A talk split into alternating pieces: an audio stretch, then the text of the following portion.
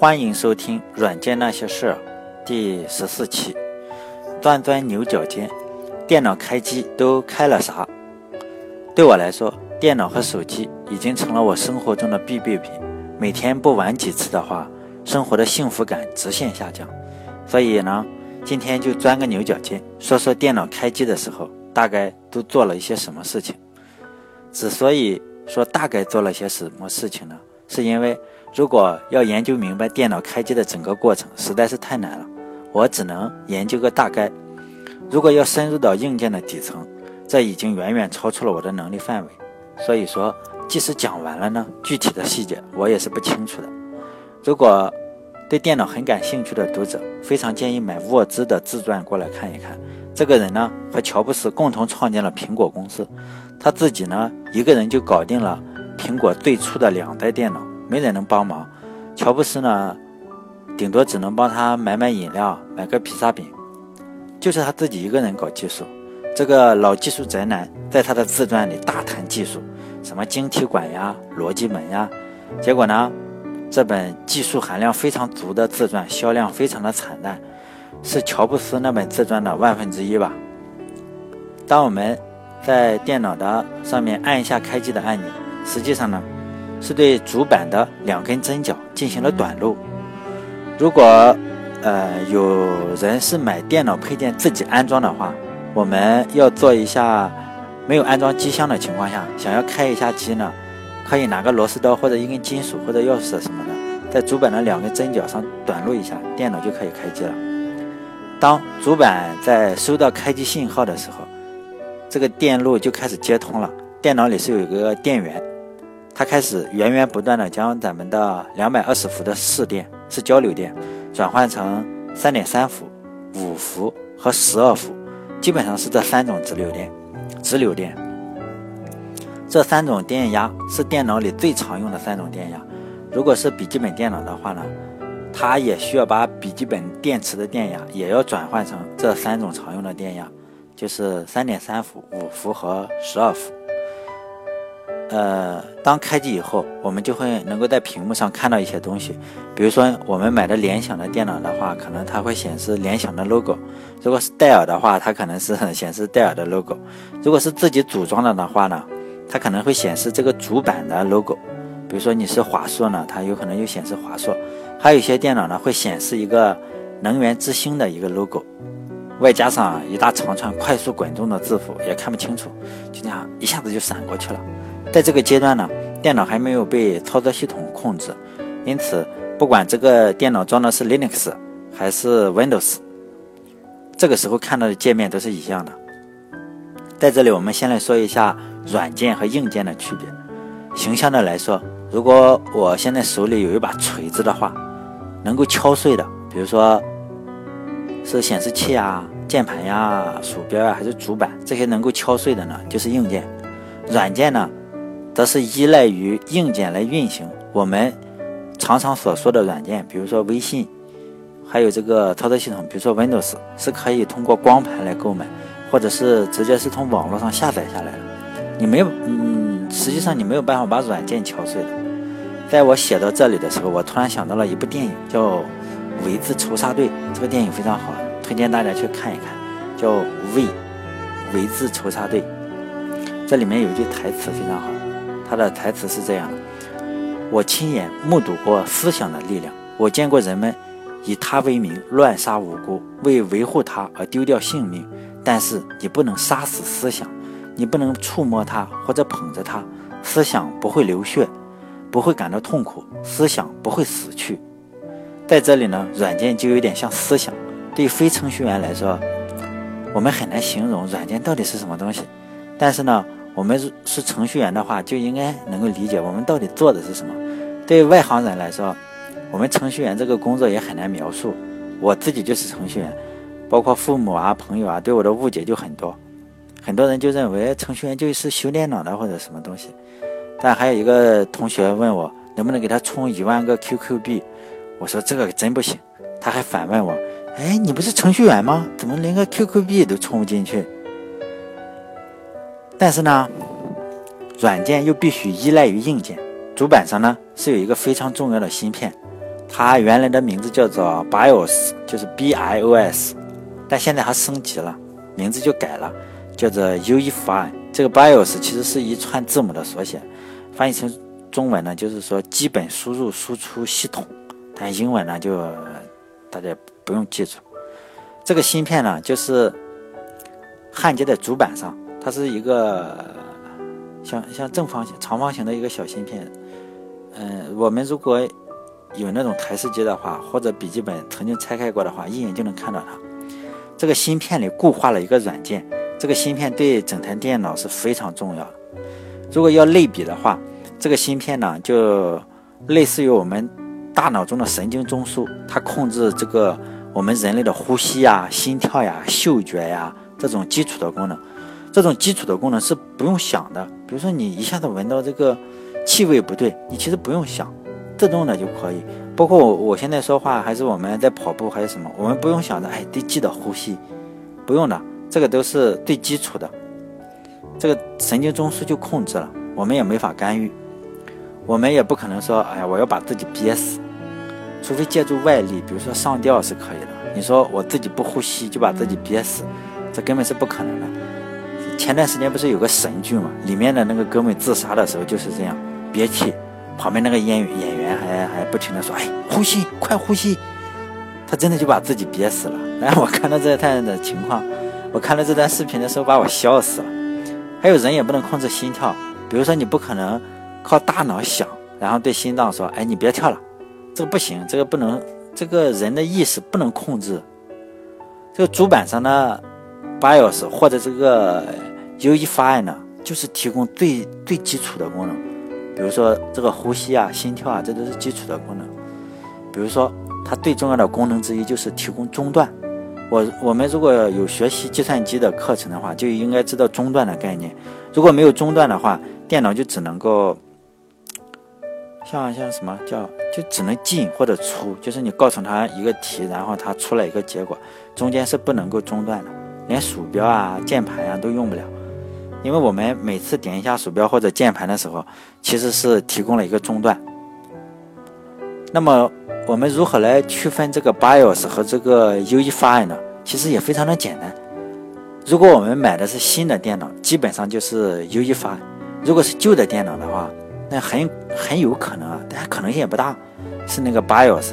详细的来说，BIOS 的用户界面就是只有字。和一个蓝色的屏幕，像 Windows 死机了那个蓝一样的屏幕。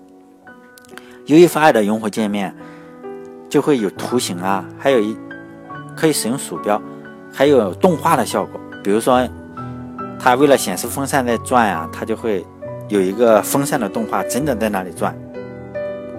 当然了，我也见过，呃，就是 BIOS 那种老的电脑设置的时候可以使用这个鼠标的。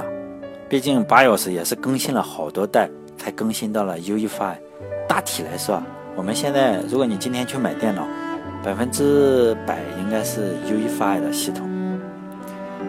讲到这里的时候，我又想到了一个事情：以前看电影的时候，为了突出这个黑客非常厉害，比如说黑客正在入侵哪一个大公司的数据库呀，或者是在 copy 哪个犯罪信息的，呃，连到这个 FBI 那里的时候。好莱坞的电影，这个黑客就会使用的。你这样一看，哎，它的系统就很先进，但一看也不像是 Windows，也不是苹果电脑，也不是 Linux。因为如果使用这三种系统的话，非常让观众一看就出戏了。因为这几种系统太普遍了，我们大家都都有可能见过。这个一个，比如说你想象一个情景，如果一个黑客突然打开了一个 Windows XP，还浏览网页的时候用个 IE 浏览器或者。最后输入 Telnet 或者 SSH 去连接的时候，他打开了一个这个 command 的命令行，我们是不是觉得这个黑客很 low 啊？后来我也非常好奇，我还在 Quora 上，就国外的一个知乎问答网站嘛，叫 Quora，上面也有人问这个问题，当然了也是众说纷纭。不过我比较认同的一个是，那个就是动画，就做好的动画，它只是在屏幕上播放，记得。那个演员的时候，就在我们也可以看到，那个演员就在键盘上随便敲几个东西，啊，那个就开始放动画了。我记得在大学的时候，有一次我看一个电视剧嘛，我大学没事干，经常整个宿舍里看电视剧，忘了哪个电视剧了，应该是香港的电视剧，里面说黑客的时候也很神奇。然后我这样过去一看，大家都笑了，是吧？他那个连动画都没有，就是把电脑开机的时候进入了这个 BIOS 界面。当时这个情情景，这个电视的情节描绘的非常的紧张。但你一看到这个界面，是不是就出戏了？你一点都不紧张了，因为 你知道这个东西。无论电脑是用这个 BIOS 还是这个 UEFI，都有一个阶段叫做硬件自检。在这个阶段里面呢，硬件都没有任何毛病，电脑才会最终的这样叮响一声，就算是自检通过了。但现在有一些台式机的机箱啊，为了节省成本，比如说我在京东这个六幺八的时候。组装了一台电脑，用来编译安卓的软件，也顺便打游戏啊。比如说我我非常喜欢打文明这种游戏。比如说我买的这个叫酷冷至尊毁灭者二代机箱，这个里面就没有蜂鸣器，我不知道。当我买回来之后，我发现，哎，开机的时候怎么一点声音都没有？后来我在网上查了一下，哎，就像哑巴一样。后来他说，这个机器就是没有，就是为了节省成本。其实那个蜂鸣器几毛钱。就为了几毛钱，他们也不知道是不是给京东特供的啊。比如说，在自检这个阶段的时候，你如果没有通过，比如说你这个内存呀、显卡坏了或者松了，或者是哪个时钟器有损伤啊，这个蜂鸣器就叮叮叮的叫，而且是有规律的叫，基本上就是长音和短音，比如叮叮叮，这种长音或者短音，内存一种叫法，显卡一种叫法，这个都是有规定的。比如说，如果像我买的这个酷冷至尊毁灭者二代机箱，你坏了就是坏了呀，因为它没有蜂鸣器，你也没法叫。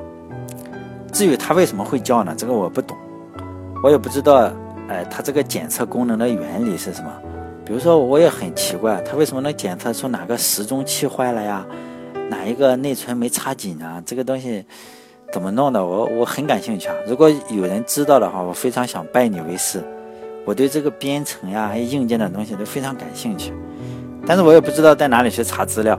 我只查到了资料，就是说它检测的时候，目前的电脑可能是检测二十八项，这二十八项每一项都要通过的话，它才进入下一个阶段。下一个阶段就是，哎，要要要弄操作系统了，就是这个主板检测到没有任何硬件问题，就开始进入怎么启动。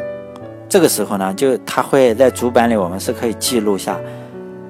呃，启动顺序的，比如说，你可以设置先从硬盘里启动啊，还是先从光驱里启动？如果有光驱的话，还是先从 U 盘里启动？比如说你是没有操作系统的话，你有可能要从 U 盘里去装一个操作系统，那么你就可以设置从 U 盘里启动，也可以，如果本来就是有系统的话，你就设置从 Windows 让 Windows 从硬盘里启动就是了。电脑就按照你设置的这个顺序依次去寻找，它原理也不难。原理我是知道了，它就是先读第一个扇区的前五百五百一十二个字节。我是说的这个是 BIOS，那个 UEFI 是另外一种机制，但他们现在这里只说一种就是，它这个是读第一个扇区的前五百一十二个字节。如果这五百一十二个字节最后的两位，最后的两个字节是五五或者 A 和 AA 啊，如果是这两个字符的话，就证明哎我是可以启动的。如果不是呢，他就再找下一个启动顺序。比如说，U 盘里启动失败了，他就再从你硬盘里。如果都失败了，哎，电脑就说哎没没系统。写到这里的时候，其实我本来第一版的时候我写了很多，我发现不能再深入讲。我写初稿的时候，后面的好几页就是在怎么写 CPU 从这个实模式转换到保护模式下。我发现再写下去这个东西太多了。保就是光 CPU 从实模式转化到保保护模式下，这个就很长。包还有引导程序如何把自己复制到内存指定的位置，讲下去就崩溃了。首先最主要的是太长，其次我个人觉得有趣，但是大部分人应该觉得讲这个肯定是有毛病。简单的来说哈，就是 CPU 要执行内存的指令，我们都应该知道，这个指令是都放在内存里的。CPU 要执行内存的指令，刚刚开机的时候。呃，这些指令都是放在固定的位置，比如说放在第一个、第二个、第几个，都是放在固定的位置。CPU 就这样一次去执行。其他的具体的原理我就不深入了，否则这个牛角尖钻的有点狠。我在写稿子读的时候，后来我删了那么四五页，删除了大部分关于技术的。其实，在删的时候我就想了一个问题：现在其实不光是我，基本上所有的年轻人，即使学计算机的，其实对底层也非常的不熟悉。当然了，这个也不能怪大家。首先，最主要的原因是你现在没有深入研究底层的条件。记得当年我上学的时候，包括从高中到大学，当时学 C 语言的时候是，那时候操作系统是 Windows 九五，那个编译器是 Turbo C，我都不知道现在有没有人见过 Turbo C。那时候是用 Win 三二编程，因为那时候是 Windows 九五嘛，也是微微软的东西。那时候就用 Win 三万编程，当然了，那时候就是我属于一腔热血，又对这个又感兴趣，但实际上呢是什么都搞不出来。有时候你搞半天，对着一本厚厚的书敲半天代码，就搞出一个窗口来。我说的这个窗口，就 Windows 这个窗口，就是纯粹的窗口，上面什么都没有，就是哎有有个最大化的键，呃，最小化的，还有关闭这个键，就这样一个纯窗口，什么都没有。那也要用嗯。比较长的代码，当年我记得比较长，然后你再敲半天代码，哎，才能加上一个按钮，哎，怎么再再敲半天？哎，你加了一个，就是可以输入文本的东西，就这样。现在的我看用现在集成的 IDE 的情况下，你鼠标拖一下就可以加个按钮，非常方便。但这个方便也是有代价的，就是你很难理解背后的原理是什么。当然也不光是编程这样，现在各行各业都是这样。比如说，我还比较关注汽车行业，也曾经试图哎去搞搞汽车。如果不搞编程的话，我真的去搞汽车。后来还是搞了编程。在汽车刚刚发明的时候，你如果想开汽车呢，你首先要学成一个机械师，这个非常复杂，因为那时候的汽车这个也不好用，有可能坏了，半路坏了，你自己会修。但现在呢，尤其是自动挡汽车出来之后，连换挡都不用了。说实在的哈。我对汽车非常感兴趣的哈，我只要打开发动机的盖子，我就会干两件事情。第一个是加玻璃水，第二个是看看那个机油的标尺，哎，看看是不是该换机油了，机油有没有。然后呢，就是轮胎爆了，我会换个轮胎。反正其他的都是不会。在我小的时候啊，我记得天天就蹲在修自行车的那个棚子里，看修车的师傅修自行车，然后人家收摊了，我就把不用的那些零件，他丢了嘛。就一些小钢珠呀、小轴承都捡回家，弄一手油，然后就仔细研究。后来长大以后，如果就是像自行车的链子断了呀，或者是轮胎被砸了，我都自己修好。在小学的时候，我就能用那个自行车的链条做那个火柴枪。但我们山东嘛，我是山东人，我们老家的土话就叫洋火枪，塞根火柴呢，一打很响。对计算机编程来说，现在的学生，我见过。非常多的学生上完了大学四年，对编程的理解非常的浅，基本上就留在这个 Hello World 阶段，或者比它深也深不了多少，就非常初级。当然，我认为这不能只是怪学生，很大程度上，现在手机和电脑的这个集成化太高了，你根本没有办法深入研究。比如说，我们现在的手机操作系统，或者是电脑的操作系统，你这样拿过来是做什么？就上上网，我们刷一下微博。或者是上网去传一下照片，哎，让大家看看我这个新交的女朋友。但是当我们上课的时候，上计算机课的时候，老师讲的都是这种，哎，同学们，打开课本，这节课我们最主要的内容就是把这二十万个数据排一下。因此大家都在学排序。当然，我并不是说算法不重要，我是感觉啊，快速排序这个算法和我日常去发个微博这个应用场景差的有点远。比如说，我喜欢汽车。就去报考了个汽车系，我想学这个怎么去造汽车，怎么去造发动机。结果上课的时候，老师就说：“哎，这节课我们的内容是工程力学，先来讲一下四阶常微分方程。”因此，大部分学生啊，除了学霸，大部分学生就懵逼了。虽然我们心里也知道这个常微分方程肯定是很重要，但是我们很难看到这个常微分方程和汽车发动机。和这个量的四阶常微分方程能有啥关系？你很难看到，因为它差的实在是有点远。所以呢，工程力学这种课挂的都很多。计算机行业也是有点和现实脱节了。我们上课的时候也是学了太多内容，比如说最短路径算法呀、快速排序算法呀、各种平衡数呀、二叉数呀。当然，我是说学霸肯定，人家都会，可能学霸一会儿会来留言说这简单呀，是吧？他当然学霸是学霸嘛，他们可以在现实的软件和理论的算法之间游刃有余。但是我属于学渣的，当我看到我现在拿着手机去发发微信啊、发发微博呀，和最短路径算法之间的联系，我是看不到的。虽然我也知道最短路径算法，哎呀是非常重要的一个算法。这就好像是我们从小就被教育去做社会主义的接班人，这是非常崇高的理想。在我幼小的心灵里，这其实就是拯救人类嘛，拯救超人。尤其是我上小学的时候，学校里还经常说，这个世界世界上受苦受难的人太多了，尤其是资本主义社会，美国呀、日本呀，那些都是受苦受难的小朋友，我们很幸福，我们要拯救他。现在想起来的话，真是激动的，现在都想哭，是吧？理论上说，或者说教育上说，学校里教育我做社会主义接班人，但是到现实中呢，差距是非常远的。我毕业以后，没有人来说你来当接班人吧，他们都说这个接班人不是你的，所以我觉得还是有点分离，和计算机教育一样，书上学的和现实中的不能够很好的统一起来。反正我是看不到这个联系。比如说我这个微信公众号，现在这个呃。订订阅用户非常少，经常好几天就是一个订阅者都没有，增加了数量，因为它在后台嘛，增加数量是零，一直是零。啊，其实对我来说这就是常态嘛，因为我这个也没有名气可以凭借，也没有鸡汤，我我比较讨厌看鸡汤，我从来不看鸡汤，而且还经常嘲讽那些看鸡汤的人，也不怎么合群。所以呢，为了弥补。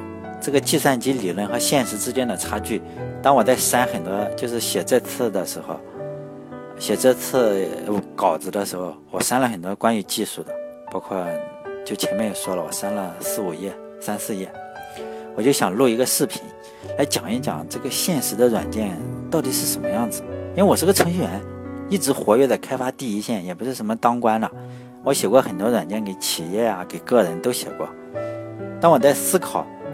哎，我应该搞点什么弥补一下，也许能做点对这个社会有用的事情。我当时就考虑了两个思路，第一个思路是写一个比学校教的编程要底层一些的，比如说现在很多学学校里就直接上 Java 嘛，我呢就想写一个在 Windows 平台的一个软件，比如说是从最底层的 API 开始，比如说我那时候上学用的 Win32 这个 API，就写一个。